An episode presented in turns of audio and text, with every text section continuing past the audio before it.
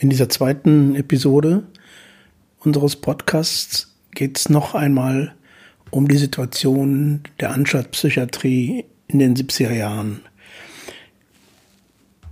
Ich möchte noch auf verschiedene Aspekte hinweisen, mit denen man dann am Ende die Richtung, in die die Reformen, in denen die Verbesserungen sich entwickeln würden, besser verstehen kann.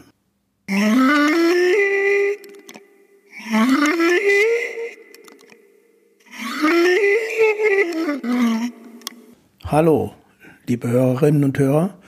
Ich freue mich, wenn ihr bei der zweiten Folge dabei seid.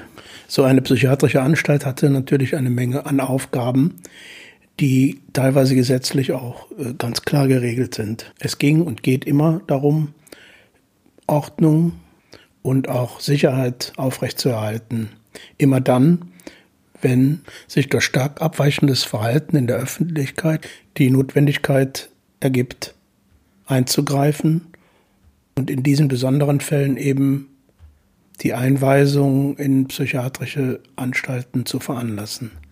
In der letzten Folge habe ich besonders die Langzeit, die geschlossenen Langzeitstationen versucht zu beschreiben, die Atmosphäre, die dort ist und herrschte. Und da gilt es sicherlich auch noch einiges hinzuzufügen.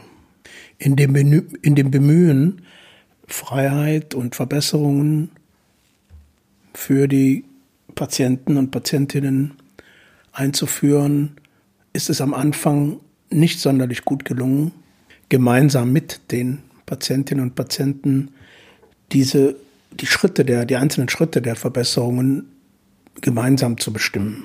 Das ist aus heutiger Sicht ein großer kritischer Punkt, denn die jungen, aktiven Menschen, die in die Anstalt drängten, um dort Verbesserungen einzuführen, hatten völlig unterschätzt, wie viel der Mensch innerhalb von vielen Jahren, Jahrzehnten eingeschlossen sein an Freiheitstechniken verliert. Die eingeschlossenen Menschen waren es einfach völlig, waren völlig entwöhnt, überhaupt draußen alleine zurechtzukommen. So führte die Öffnung der geschlossenen Stationen auch dazu, dass in Einzelfällen Patienten und Patientinnen in Lebensgefahr gerieten, wenn sie außerhalb der geschlossenen Stationen sich bewegten.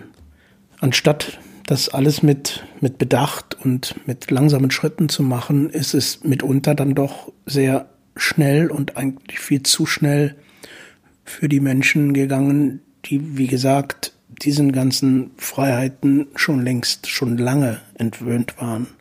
Eine Erinnerung sollte dafür stehen, was ich meine.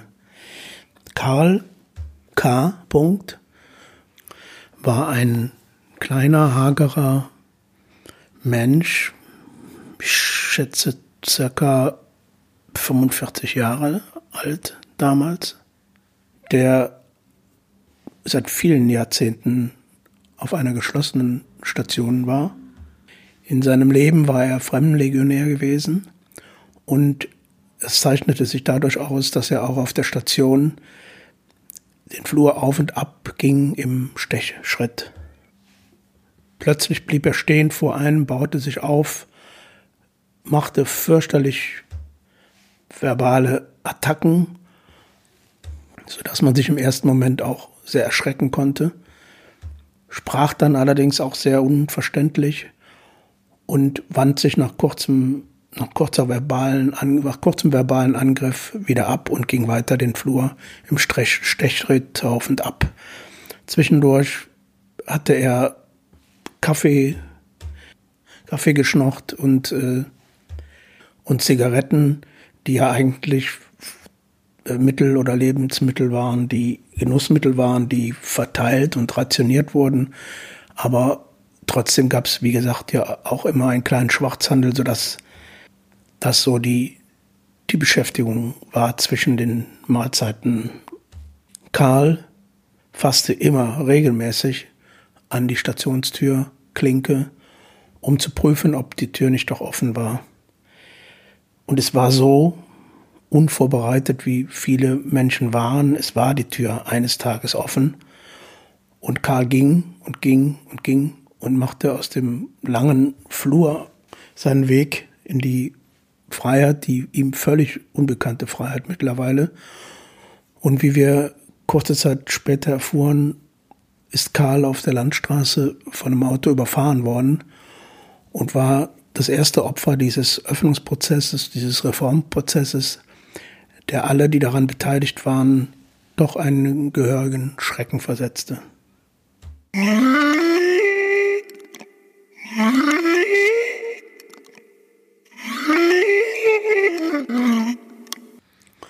Bisher habe ich von dem Teil einer typischen Anstalt erzählt, wo Menschen waren, die vergessen wurden,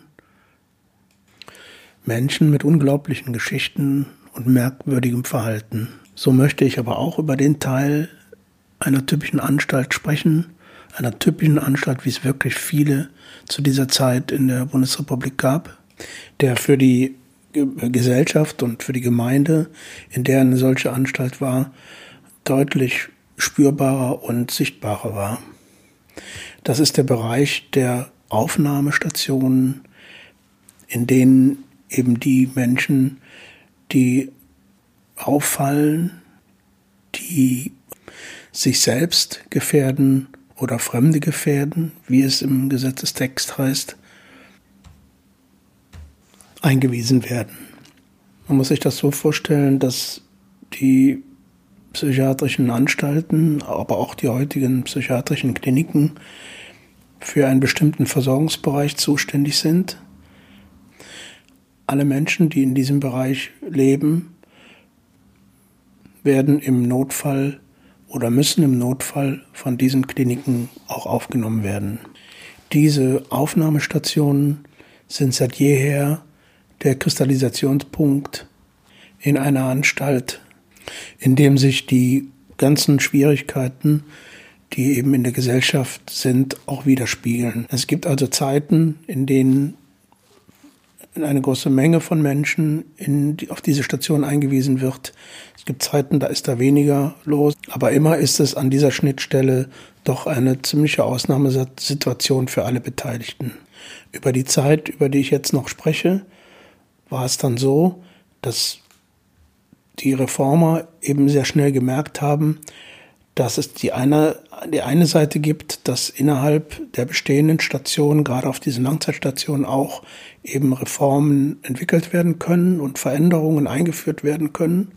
Aber um generell an dem Verhalten und an der Praxis, wie eben eingewiesen wird, doch mehr Bewusstsein zu schaffen bei den bei der Gesellschaft war es nötig, an dieser, an dieser Schnittstelle der Aufnahmestation ein besonderes Augenmerk zu legen. So wurde von den Beteiligten damals die Möglichkeit eingeführt, einen Aufnahmestopp einzuführen. Das bedeutete konkret, dass die Krankenwagen, die mit den Menschen kamen, von denen man glaubte, dass sie nur dass ihnen nur geholfen werden kann, wenn sie jetzt in die geschlossene Station eingewiesen werden, dass genau diese Menschen direkt zu Beginn gründlich befragt und untersucht wurden, um eben herauszufinden, ob nicht doch da, wo sie herkommen, in der Regel in den Städten, Gemeinden, es nicht doch ambulantere Möglichkeiten, andere Hilfsmöglichkeiten, andere Unterstützungsmöglichkeiten gibt, um eben einen ein, eine Einweisung in die psychiatrische Klinik, in die psychiatrische Anstalt zu vermeiden. Es war erstmals der üblich, das übliche Verfahren, Menschen auf der Grundlage bestimmter Gesetze, die auch heute noch existieren, einzuweisen. Vielmehr wurde von den, der Klinik direkt dieses Verfahren hinterfragt, was eben zu einer Irritation und zu vielen Diskussionen führte, vor allen Dingen außerhalb der Klinik. Ja, und das war für die Menschen außerhalb der Klinik, also hier speziell die Arztpraxen und welche wenigen anderen Unterstützungsmöglichkeiten es zu der Zeit überhaupt außerhalb der Klinik gab, eine maßlose Überforderung. Das heißt, sie waren plötzlich damit konfrontiert, dass Einweisungen nicht mehr so einfach in die zuständige psychiatrische Anstalt äh, gelingen oder gelangen, sodass also plötzlich ja große Verunsicherung dort auftrat. Man muss wissen, dass sich natürlich die Gesellschaft und auch die Institutionen, die sich mit Menschen mit psychischen Erkrankungen beschäftigen, ja seit über 100 Jahren da, damit eingerichtet hatte, dass eben diese großen psychiatrischen Anstalten existieren und man gar nicht so ganz genau wissen will, was da eigentlich innerhalb stattfindet. Es war immer in den Mitte der 70er Jahre deutliche Signale und auch Skandale da waren, dass es da drin fürchterlich äh, war, dass also Menschen, wie ich ja auch geschildert habe, schon Jahrzehnte eingesperrt, aber auch die anderen Arbeitsbedingungen und vor allen Dingen die Behandlungs- und Lebensbedingungen katastrophal waren, so dass also man sich aber damit eingerichtet hatte, diese Anstalt als einzigen Ort, als Möglichkeit zu sehen, für Menschen in Ausnahme, psychischen Ausnahmezuständen.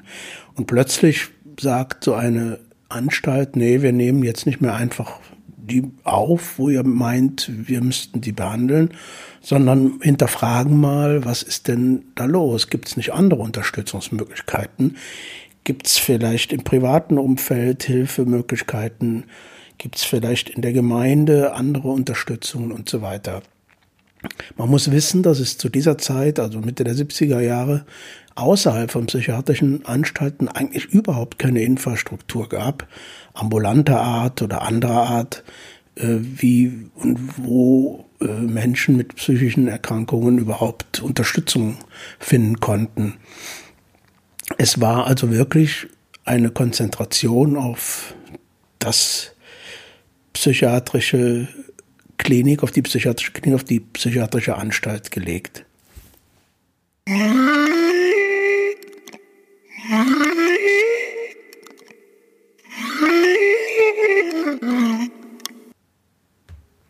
Nachdem die Politik ja auch einen Untersuchungsausschuss eingerichtet hatte, was die Zustände, Missstände der psychiatrischen Einrichtungen in Deutschland äh, betrifft, war es eben an der Zeit und es ist auch der einzige Weg, auch aus retrospektiv betrachtet der einzige richtige Weg, die Debatte über den Zustand der Psychiatrie in die Gesellschaft hineinzutragen.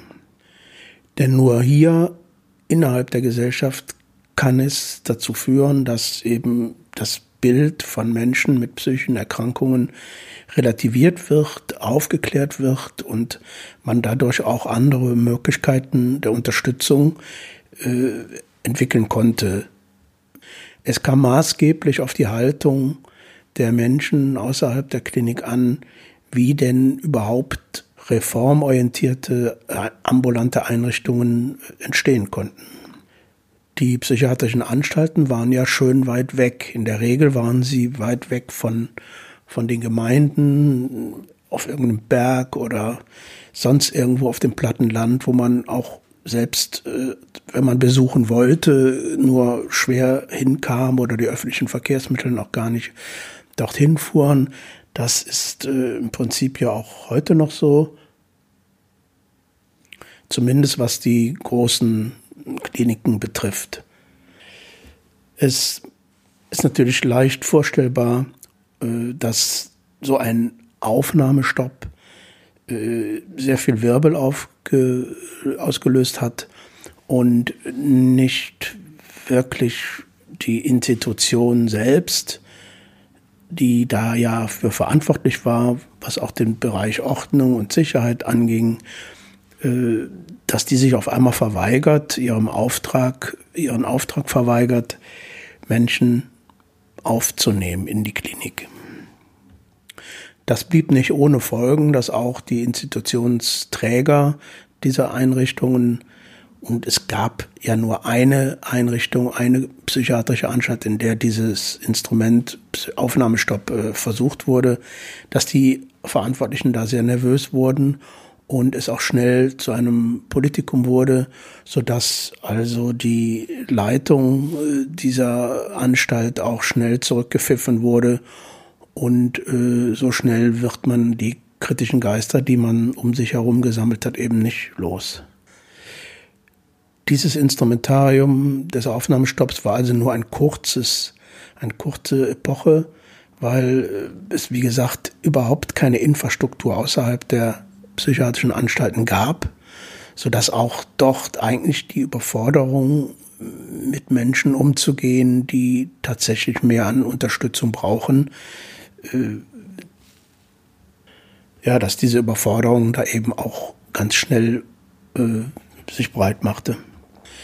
So musste eben parallel auch begonnen werden, aus der Klinik heraus, und das war der Trend in den Jahren, der, in den Mitte der 70er bis 80er Jahren, dass aus den Kliniken heraus kritische, kritische Mitarbeiterinnen und Mitarbeiter auch außerhalb der Klinik eben Einrichtungen aufbauten, um eben Alternativen zur Klinikbehandlung, aber zumindest zur Langzeitbehandlung in Anführungszeichen zu entwickeln.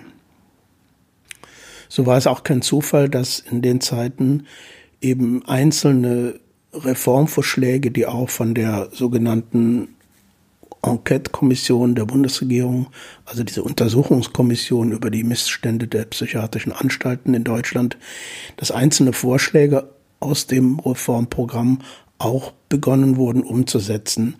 Das heißt, es entwickelten sich überall kleine Initiativen, wie gesagt, meistens auch mit, mit Mitarbeitern aus der Klinik, aber auch mit, mit kritischen Bürgerinnen und Bürgern. Und es wurden gemeinsam kleine Vereine und ähnliches aufgebaut, um Hilfemöglichkeiten, vor allen Dingen auch im Bereich Wohnen, also Alternativen zu Langzeitstationen zu äh, entwickeln, aber auch Kontaktzentren, Kontaktstellen, Teestuben, solche, ja, wie die klinische Psychiatrie immer gerne etwas hochnäsig ist formuliert, komplementäre Einrichtungen der Psychiatrie.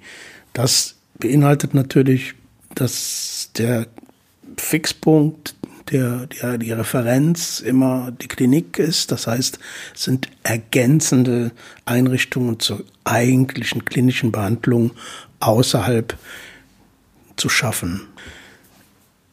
Ich habe immer lieber den Begriff außerklinische äh, oder auch extramorale äh, Einrichtungen gewählt, weil damit auch nochmal eine gewisse Eigenständigkeit und Existenzberechtigung dieser Einrichtungen außerhalb der Klinik eben auch ähm, ein bisschen deutlicher wird. Es wurden zunächst Einrichtungen im Bereich Wohnen geschaffen, das heißt also zunächst eben Wohnheime, äh, später dann auch Wohngemeinschaften oder ambulante Betreuungen für Menschen, die auch in eigenen Wohnungen leben. Das war sicherlich so am Anfang der, das vorrangige Ziel, um eben vor allen Dingen die Menschen, die über viele Jahrzehnte in den psychiatrischen Anstalten waren, auch mit und mit äh, in die Gemeinde hinein zu bekommen. Was aber auch entstand, waren andere Behandlungsformen, eben in Form von Tageskliniken, zu einer kurzen Zeit auch sogenannte Nachtkliniken, die sich aber so in der Form eigentlich nicht durchgesetzt haben. Aber es war auch wichtig eben aufzuzeigen, dass man auch mit offenen Stationen durchaus akut Menschen in akuten Krisen behandeln konnte. Diese Kliniken sollten vornehmlich dann auch gemeindenäher platziert werden oder eben auch an Allgemeinkrankenhäuser angedockt werden, genau wie eine innere Station oder chirurgische Station. Es wurde also ein großer oder ein, ein, ein langwieriger Prozess gestartet, aus dem heraus eben immer mehr alternativer Möglichkeiten außerhalb der Klinik geschaffen wurden. Man wollte in der Zeit eben auch klar machen und, und äh, eben deutlich machen, dass eine psychische Erkrankung ja nicht einmal diagnostiziert wird und dann immer existieren muss, sondern dass es auch Schwankungen im, im, in der Befindlichkeit gibt, wo, wo es eben auch Phasen gibt, wo die Menschen deutlich äh, besser dran sind und auch ganz normalen Aktivitäten nachgehen können, inklusive auch Arbeiten und Arbeiten am ersten Arbeitsmarkt. Es gibt ja nicht die psychische Erkrankung oder den psychisch Kranken, sondern es ist ja immer eine sehr individuelle Ausprägung und auch mit vielen Zeiten dazwischen, wo überhaupt keine Klinikbehandlung erforderlich ist. Und äh, diese in diesen Zeiten es dann aber Unterstützung geben sollte in diesen außer in diesen außerklinischen Einrichtungen, die eben immer mehr entstanden.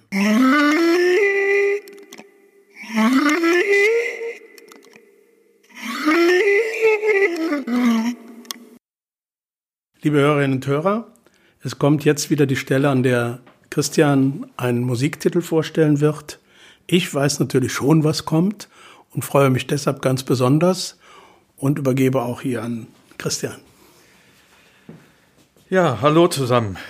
Heute möchte ich euch das Lied eines amerikanischen Rockpoeten und Musikers vorstellen, der sich selbst als manisch-depressiven Trapezkünstler bezeichnet und der wie kein anderer die Träume, Konflikte und Enttäuschung der amerikanischen Gesellschaft in harte und auch zarte Rockmusik verpackt und in mehr als 130 Millionen Platten, DVDs und zahlreichen Konzerten unter das Publikum gebracht hat. Titel wie Glory Days, Streets of Philadelphia oder Born in the USA machen sehr schnell deutlich, von wem hier die Rede ist. Bruce Springsteen, 1949 im US-Staat New Jersey geboren, erzählt in seinen Liedern von den politischen Krisen, dem Rassismus oder den Folgen wirtschaftlicher Fehlentwicklung, aber eben auch von den liebevollen und vorsichtigen Versuchen, in seinem Land ein bisschen Glück und Liebe zu finden. Glück und Liebe, die er selbst in jungen Jahren als Kind eines einfachen Fabrikarbeiters nur selten erfahren hatte. Seine Familie war arm und er wurde sehr religiös erzogen. Bei seinem Vater war eine paranoide Schizophrenie diagnostiziert worden und in seinen akuten Krankheitsphasen hatte der junge Bruce und seine Mutter oft unter seinem damit verbundenen Alkoholmissbrauch und den Wutausbrüchen zu leiden. Immer wieder beschimpfte der Vater ihn als Weichei oder Sissy Boy und machte ihn für sein eigenes Versagen verantwortlich. Springsteen schildert diese Erfahrungen und seinen dadurch geprägten Lebensweg sehr ehrlich und bildhaft in der 2016 erschienenen Biografie mit dem Titel Born to Run. Er schreibt darin unter anderem von dem Kampf gegen seine eigenen Depressionen, die er als Erwachsener versucht, mit Hilfe von Therapien und Antidepressiva in den Griff zu bekommen. Dieser Kampf verlangt ihm eine Menge Kraft ab, und in manchen Phasen waren Selbstzweifel, Existenzängste und die Angst vor der Ausweglosigkeit so groß, dass er nahe dran war, alles aufzugeben.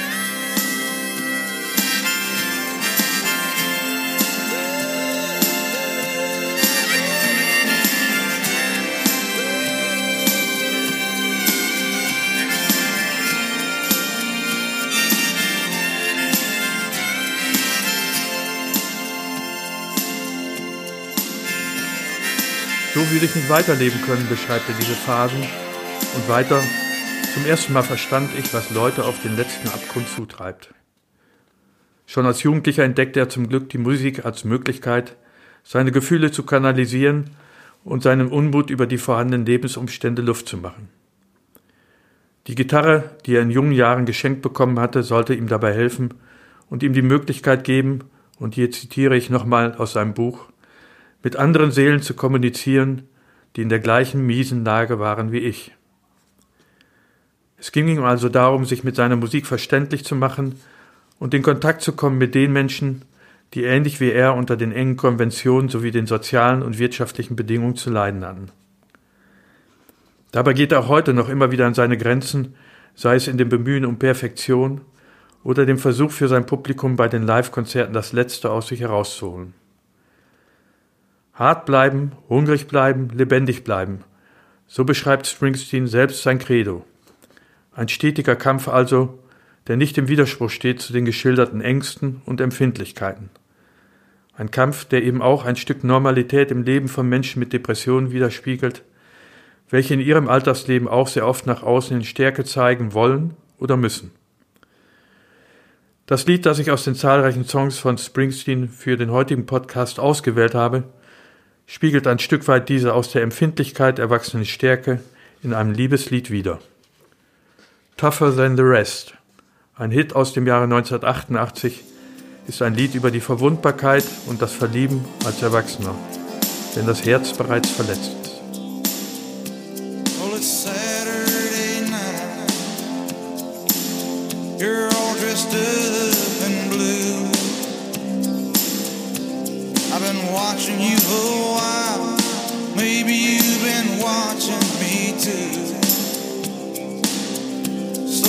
somebody ran out, left somebody's heart in a mess. Well, if you're looking for